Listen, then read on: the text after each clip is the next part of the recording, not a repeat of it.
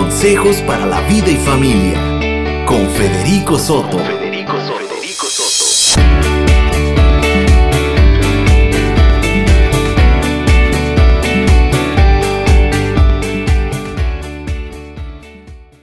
Durante esta semana hemos abordado el tema cómo podemos reducir el estrés.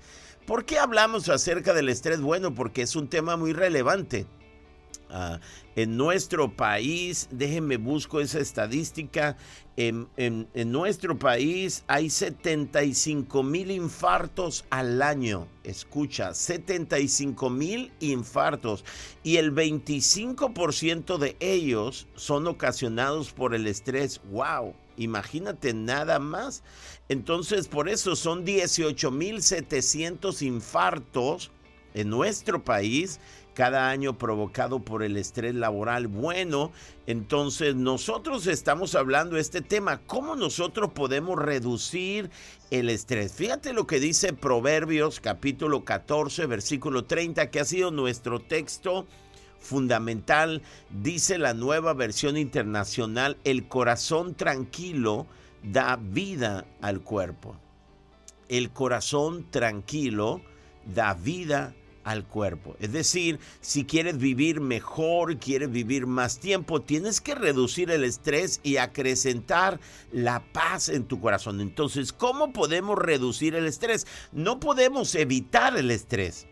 Creo que constantemente somos desafiados y el estrés está ahí a la puerta para invadir nuestras vidas, pero nosotros podemos adquirir algunos hábitos que nos pueden ayudar para reducir el estrés en nuestras vidas.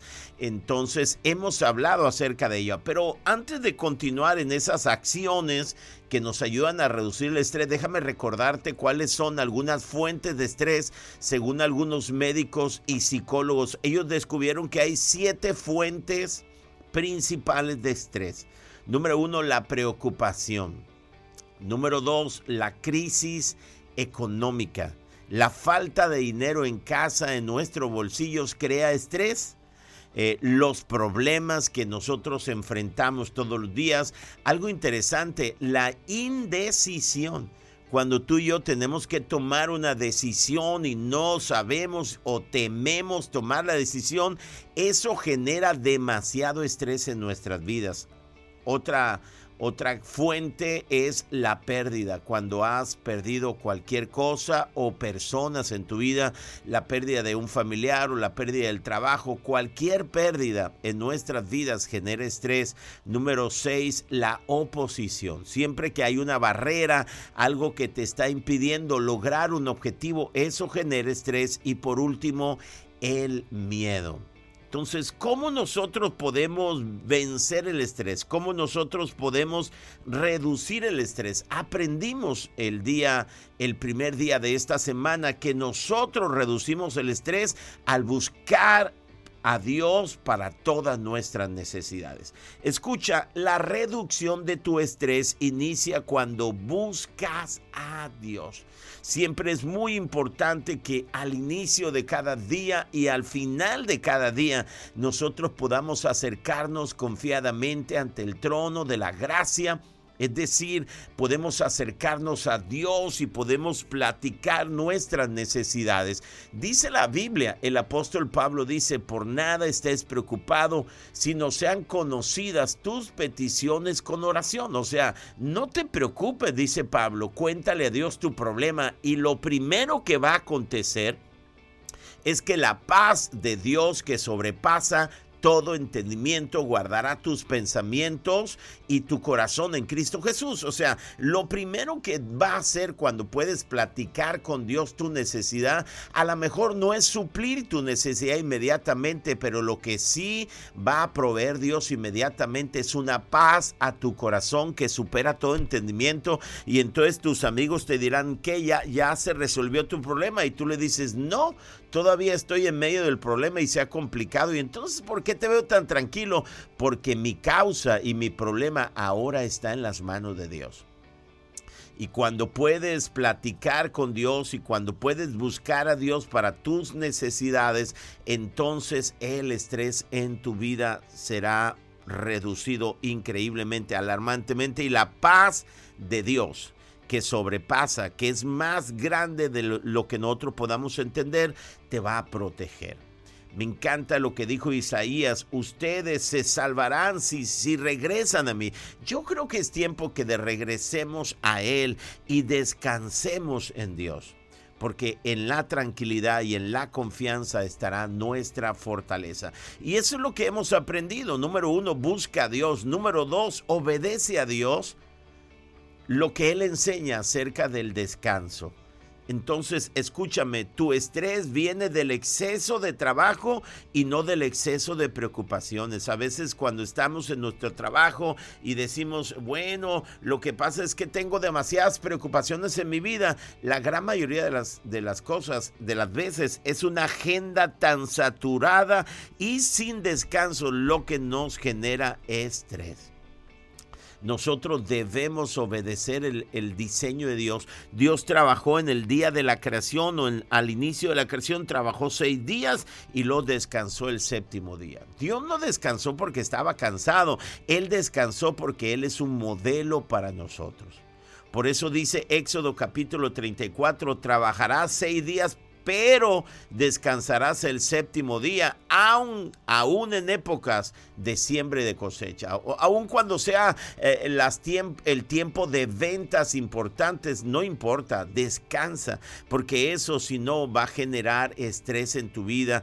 Cada día disciplínate la hora de ir a la cama, descansa tus 7, 8 horas diarias, claro que alcanza y eso va a hacer que tú seas más productivo porque aunque nosotros en nuestro país somos el país que más horas de trabajo tienen sus empleados por mes, pero también uno de los países más improductivos. ¿Qué significa? Que no por mucho madrugar amanece más temprano. Eh, ¿Qué significa? Que es importante que descansemos para luego ser productivos. Y eso hemos aprendido. Nosotros tenemos que aprender a descansar y en ese séptimo día procura descansar tu cuerpo, procura conectar tu espíritu con Dios y recargar tus emociones para que el próximo día, el lunes, puedas entrar a la chamba con toda la energía, con lo mejor de tu vida.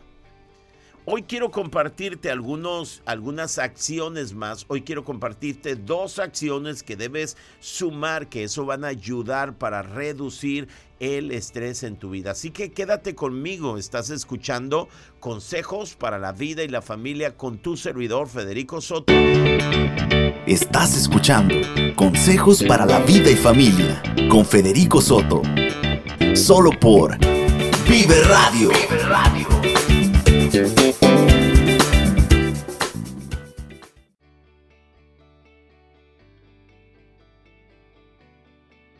La tercera acción que nosotros hablamos el día de ayer y solamente estoy haciendo un recuento por si tú te sumas a nuestro tema de esta semana es recarga tu alma con cosas bellas. ¿Y de qué estamos hablando? Mira, a lo que tú le des tu atención determinará tus niveles de estrés el enfoque de tu vida, el enfoque en tu vida es lo que determina muchas veces los niveles de estrés.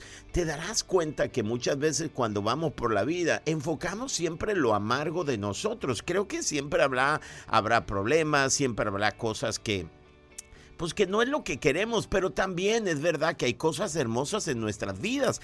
¿Y qué es lo que tenemos que hacer? Bueno, tenemos que recargar nuestra alma con cosas bellas de la vida. Simplemente tenemos que enfocar en lo que es correcto, en aquello que inspire nuestras vidas, en caminar una mañana y mirar los pájaros y mirar el y oír el de ellos, mirar el amanecer. Hay tantas cosas que pueden recargar nuestra vida. El apóstol Pablo dijo, piensen en todo lo que es verdadero, lo noble, lo correcto, lo puro, lo hermoso, lo admirable. Mantengan su mente ocupada en eso. Tienes que adquirir el hábito de enfocar tu mente en las cosas bellas de la vida para recargar tu alma. Vamos a continuar y hoy quiero darte algunas acciones más que van a ayudar a reducir el estrés. Antes de presentarte la primera acción de este día, hoy déjame presentarte la acción número 4 y la primera de este día. ¿Cómo nosotros podemos reducir el estrés? ¿Cómo lo reducimos? Lo cuarto que debemos hacer es pídele a Dios que te guíe. Ahora, ¿por qué esto? Bueno, fíjate, una, una de las siete principales causas eh, de fuente de estrés, dicen los psicólogos y los médicos, son la indecisión.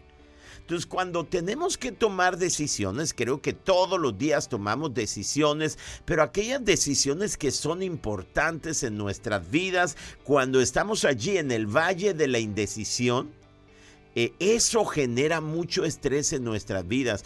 Y mientras más tardamos en tomar una decisión, mayores niveles de estrés genera en nuestras vidas. Yo no sé cuántas veces tú has estado por tomar una decisión y no la tomas y, estás ahí comiéndote las uñas y estás en la noche y, y ahí y hasta que toma la decisión, puff, descansas.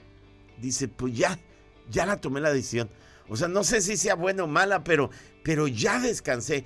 ¿Por qué? Bueno, porque estar en el valle de la indecisión genera estrés, mucho estrés en nuestras vidas y creo que en el mundo en el que estamos viviendo eh, vive tan rápido y tantos cambios y a veces tememos tomar decisiones y entonces eso genera estrés. Entonces, ¿qué es lo que tienes que hacer? Bueno, pídele a Dios que te guíe en la toma de decisiones.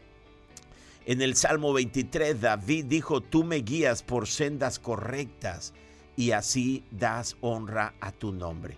Dios puede guiarte por la senda correcta. Hay muchas sendas, hay muchos caminos, pero, pero Dios conoce cuál es la senda correcta hecha a tu medida. Entonces lo que tienes que hacer es ir a Dios eh, tienes que doblar tus rodillas todos los días y decirle, Señor, ayúdame a tomar decisiones. Y entonces después de orar, comienza a leer tu palabra o la palabra de Dios, comienza a leer tu Biblia. Lee tu Biblia porque escúchame, orar es platicar con Dios, es hablarle a Dios. Leer la Biblia es permitir que Él me hable a mí. ¿Lo escuchaste? Es más, sería bueno que lo pongas ahí, por favor. Ponlo ahí en las redes sociales o donde sea que estés. Orar es platicar con Dios. Es hablarle a Dios. Lo digo de nuevo. Orar es hablar con Dios. Leer la Biblia es permitir que Él me hable a mí. Qué maravilloso. Entonces, ¿qué es lo que tienes que hacer? Tienes que orar y decirle, Señor, yo quiero que tú me guíes por la senda correcta y tú le platicas la decisión que debes tomar y entonces permites que Él te hable a ti. ¿Cómo? Leyendo la Biblia. Créeme, cuando estás leyendo la Biblia, Dios hablará a tu vida en un punto particular. Eh, eh, lo que tienes que hacer es orar, leer la Biblia y luego aprender a esperar unos segundos, unos instantes, unos minutos, quizá unas horas, pero Dios va a hablar a tu vida, Él va a guiarte en el tiempo correcto. No solamente te va a guiar la decisión correcta, sino el tiempo correcto para que puedas tomar esa decisión. ¿Cuántas veces hemos tomado la decisión correcta, pero no en el tiempo correcto? Dios quiere guiarte. La Biblia dice que hay caminos que al hombre le parecen rectos, pero su fin es camino de muerte. O sea, no todos los caminos llevan a Roma. Lo oíste bien. No todos los caminos llevan a Roma. No es verdad. En este punto no aplica porque hay caminos que van a ir en una ruta opuesta a la voluntad de Dios, a lo mejor de Dios para tu vida. Por eso, por igual de estar preocupado o estresado por una indecisión, dobla tus rodillas ante aquel que lo conoce todo, platica con él y deja que él hable a tu vida a través de la palabra de Dios y luego toma la decisión correcta. Me encanta lo que dice el Salmo 25. El Salmo 25 en el versículo 4, 5 y 9 dice, Señor, muéstrame tus caminos y enséñame tus sendas. Guíame en tu verdad y enséñame, porque tú eres el Dios de mi salvación y en ti espero todo el día. Subrayen la palabra esperar. Dirige a los humildes en la justicia y enseña a los humildes su camino. Ahora, hay algo interesante, fíjate, en este pasaje el escritor, el salmista, dice, Señor, muéstrame tus caminos. ¿Qué está diciendo? Señor, quiero conocer cuáles son aquellos principios que tú obedeces en la toma de tus decisiones. Quiero, quiero conocer tus sendas. Quiero conocer cómo tú es que tomas decisiones. Y lo dice con humildad. Ahora ayúdame a tomar una decisión en mi camino. En este pasaje dice de los caminos de Dios y también habla del camino nuestro. Fíjate cómo dice, Señor, muéstrame tus caminos y enséñame tus sendas. Guíame en tu verdad y enséñame porque tú eres el Dios de mi salvación, en ti espero. Dirige a los humildes en la justicia y enseña a los humildes su camino. Entonces es importante que nosotros podamos pedirle a Dios que Él dirija nuestras vidas, que Él guíe nuestras vidas. Vivir en el valle de la indecisión genera demasiado estrés. Pero cuando podemos doblar nuestras rodillas y con humildad decirle a Dios, aquí estoy, necesito tu guianza, Necesito aprender a oír tu voz. Escúchame, Dios es un Dios que habla. Nuestro Dios tiene boca para hablar y no juega a las escondidas. Él quiere guiarte. Solamente se requiere humildad y guardar silencio unos instantes delante de Él. Él va a poner una verdad en tu vida. Él va a confirmar una decisión en tu vida.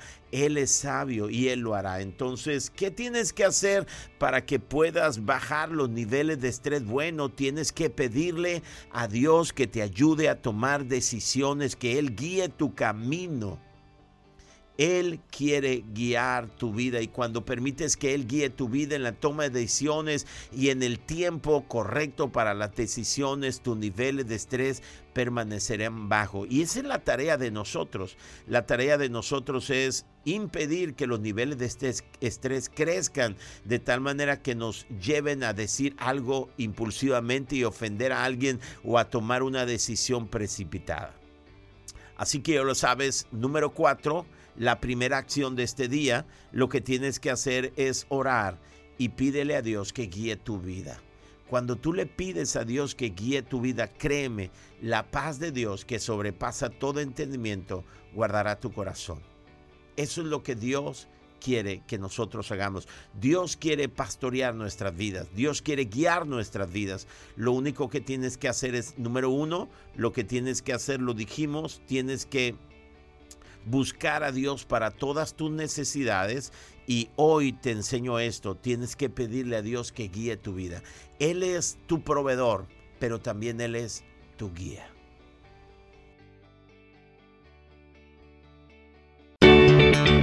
Estás escuchando Consejos para la Vida y Familia con Federico Soto. Solo por Vive Radio. Vive Radio.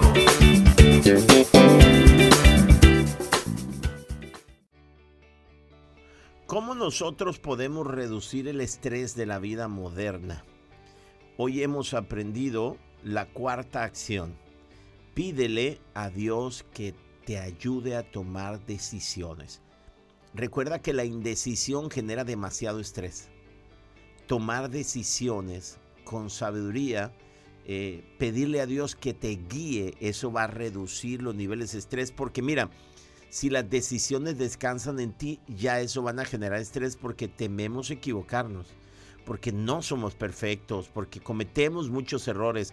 Pero cuando platicamos a Dios y le decimos, Señor, ayúdanos a tomar decisiones, eso ya va a bajar de por sí, solo bajará el estrés porque ya no está en ti, ahora está en un Dios que es muy, pero muy sabios. Ok, déjame darte la quinta acción, la segunda de este día que pueden ayudarte a reducir el estrés en tu vida.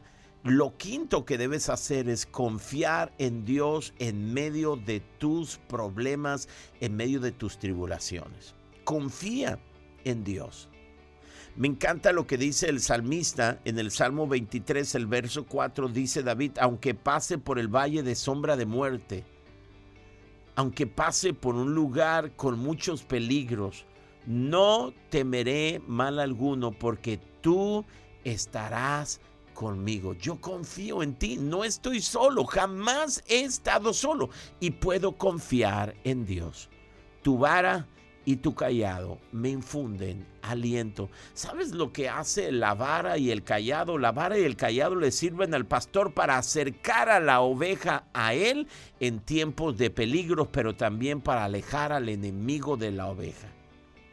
Es bueno saber que la vara y el callado de Dios, su presencia están con nosotros. El salmista dijo, aunque yo ande por el valle de sombra y de muerte, aunque ande por terreno minado, aunque esté en tiempo de peligro, no voy a temer, voy a vivir confiado, porque tu vara me acercará a ti, tu callado me acercarán y alejarán al enemigo de mí. Tú estás conmigo y yo confío en ti. Wow creo que tenemos que desarrollar la confianza en Dios. Tenemos que entender que cuando invitamos a Dios a nuestra vida, jamás de los jamases volveremos a estar solos. Jamás, jamás nos sentiremos solos porque Dios está con nosotros. Y no tememos, confiamos en Él. Eh, el antídoto contra el temor es confiar.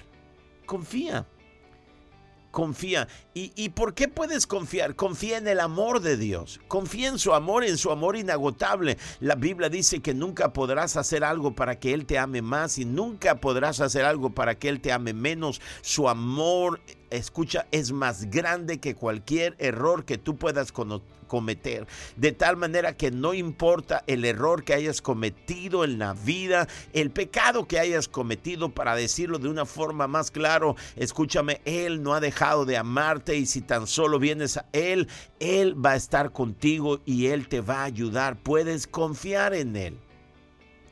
Ese es el Dios nuestro. Me encanta lo que dice el Salmo 142 en el versículo 3. Dice, cuando me siento agobiado, solo tú sabes qué camino debo tomar. Cuando me siento agobiado, en ti confío. Confío en ti.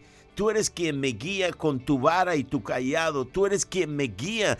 Tú eres que cuando estoy en el valle de sombra de muerte estás conmigo y no tengo temor alguno porque tú estás con nosotros.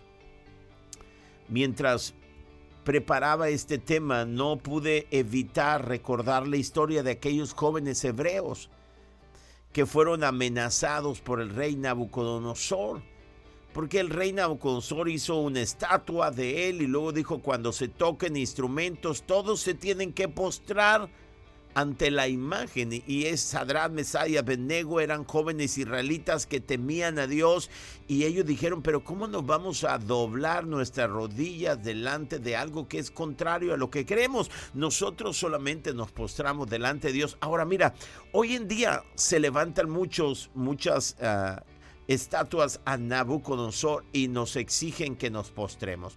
¿Y de qué estoy hablando? Estoy hablando de, ah, de tantas formas de vida, tantos conceptos de vida que las personas nos amenazan y nos dicen, tienes que pensar como yo y a veces cuando pensamos diferentes, luego nos dicen que nosotros somos, ya lo sabes, que nosotros perseguimos. No, hay cosas que no podemos aceptar y hay cosas que respetamos en otros, pero tampoco podemos someter nuestro pensamiento, nuestro criterio y ellos dijeron, nosotros no nos vamos a doblar frente a esa estatua.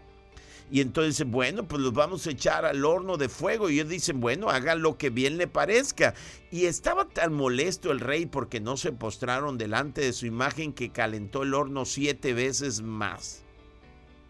Y dice la escritura que aquellos hombres que arrojaron a Sadrán, Mesá y Abednego al horno de fuego fueron, fueron abrazados por las llamas y murieron. O sea, la cosa estaba hirviendo. La cosa estaba que hervía, así como tú lo oyes. Y, es interesante cuando le amenazan a, a Sadrán, Mesá y Abednego y le dicen, hey, ¿qué onda? Se van a postrar y ellos dicen, respondieron al rey diciendo, no es necesario que te respondamos acerca de este asunto. O sea, ya te lo dijimos. He aquí nuestro Dios a quien servimos puede librarnos del horno de fuego ardiente, ardiendo, y de tu mano, oh rey, nos librará. Y si no, sepas, oh rey, que no serviremos a tus dioses, ni tampoco adoraremos la estatua que has levantado. Wow. Entonces Nabucodonosor se llenó de ira y se demudó el aspecto de su rostro contra Sadrán, Mesab, Nego, se hace enchamucó pues. Y ordenó que el horno se calentase, calentase siete veces más de lo acostumbrado y mandó a hombres muy vigorosos que tenían su ejército que atasen a Sadrán, Mesad y Abednego para echarlos en el horno de fuego ardiendo. Entonces estos varones fueron atados con sus mantos, sus calzas, sus turbantes, sus vestidos. O sea, eh, lo que decía Nabucodonosor, no quiero que quede ni huella de ellos, que todo se ha echado al horno de fuego. Y como la orden del rey era apremiante y lo habían calentado mucho, la llama de fuego mató a aquellos que habían lanzado a estos jóvenes. Cayeron estos tres jóvenes atados dentro del horno de fuego ardiendo. ¡Wow! Y ustedes lo conocen lo que dice. Entonces el rey se espantó y se levantó apresuradamente y dijo a los de su consejo, ¿no echaron a tres varones atados dentro del fuego? Ellos respondieron al rey, claro señor, los enviamos a los tres. ¿Quién más? Y él les dijo, he aquí yo veo a cuatro que se pasean en medio del fuego sin sufrir daño alguno. Y el aspecto del cuarto es semejante al Hijo de los dioses. Entonces el rey se acercó a la puerta del horno de fuego ardiente y le dijo a los chavos, oigan chavos, vengan, salgan. Entonces los tres jóvenes salieron del medio del fuego ¡Wow! E, e, es interesante, escúchame, que Dios nunca prometió que no estaríamos en momentos apremiantes, con momentos amenazantes, pero, pero es importante que nosotros podamos, nosotros podamos confiar en Dios en medio de esos problemas. Estos tres jóvenes fueron amenazados y fueron lanzados al horno de fuego. Lo interesante es que ellos caminaban por el horno de fuego o por las llamas sin que las llamas tocaran sus vidas. Es más, ni su ropa olía a humo. O sea, nada de ello fue tocado. Acuérdense que cuando el rey dice, eh, átenlos con su misma ropa y envíenlos, no queremos nada de, bueno, nada de lo de ellos fue tocado por el fuego. Y cuando el rey mira hacia adentro del horno de fuego, les dice a sus, a sus sirvientes que no depositamos o echamos a tres. Y ellos dicen, sí, pero ¿por qué ve a cuatro? Porque Dios estaba en medio del horno de fuego. ¿Sabes una cosa? Dios no prometió que tú y yo no íbamos a pasar por problemas. Él prometió estar con nosotros en medio del horno de fuego. Así que confía en el Señor aunque estés pasando por problemas graves, aunque estés pasando por la enfermedad, no dejes de confiar en el Señor, porque los que confían en Dios jamás serán avergonzados. Y, bueno, ustedes conocen lo que pasa en esta historia, fueron sacados y, el rey Nabucodonosor reconoce que el Dios de estos tres jóvenes es Dios verdadero. Y, créeme, Dios espera que nosotros confiemos en Él en medio de los problemas. ¿Cuál es la diferencia entre nosotros los que confiamos en Dios y los que no confían en Dios? ¿Que nosotros no pasamos por problemas? No. Nosotros pasamos por problemas como todos los seres humanos. La diferencia es que confiamos en un Dios que nos acompaña en todo momento y en medio de los problemas platicamos con Dios, confiamos en Él, pedimos su guía y podemos vivir confiados. Nuestros amigos nos dicen, si yo tuviera el problema que tú tienes, no pudiera dormir. Y yo le respondo, nosotros le respondemos, bueno, antes así era mi vida, pero desde que sé que Él está conmigo, desde que confío en el Señor, todo ha cambiado.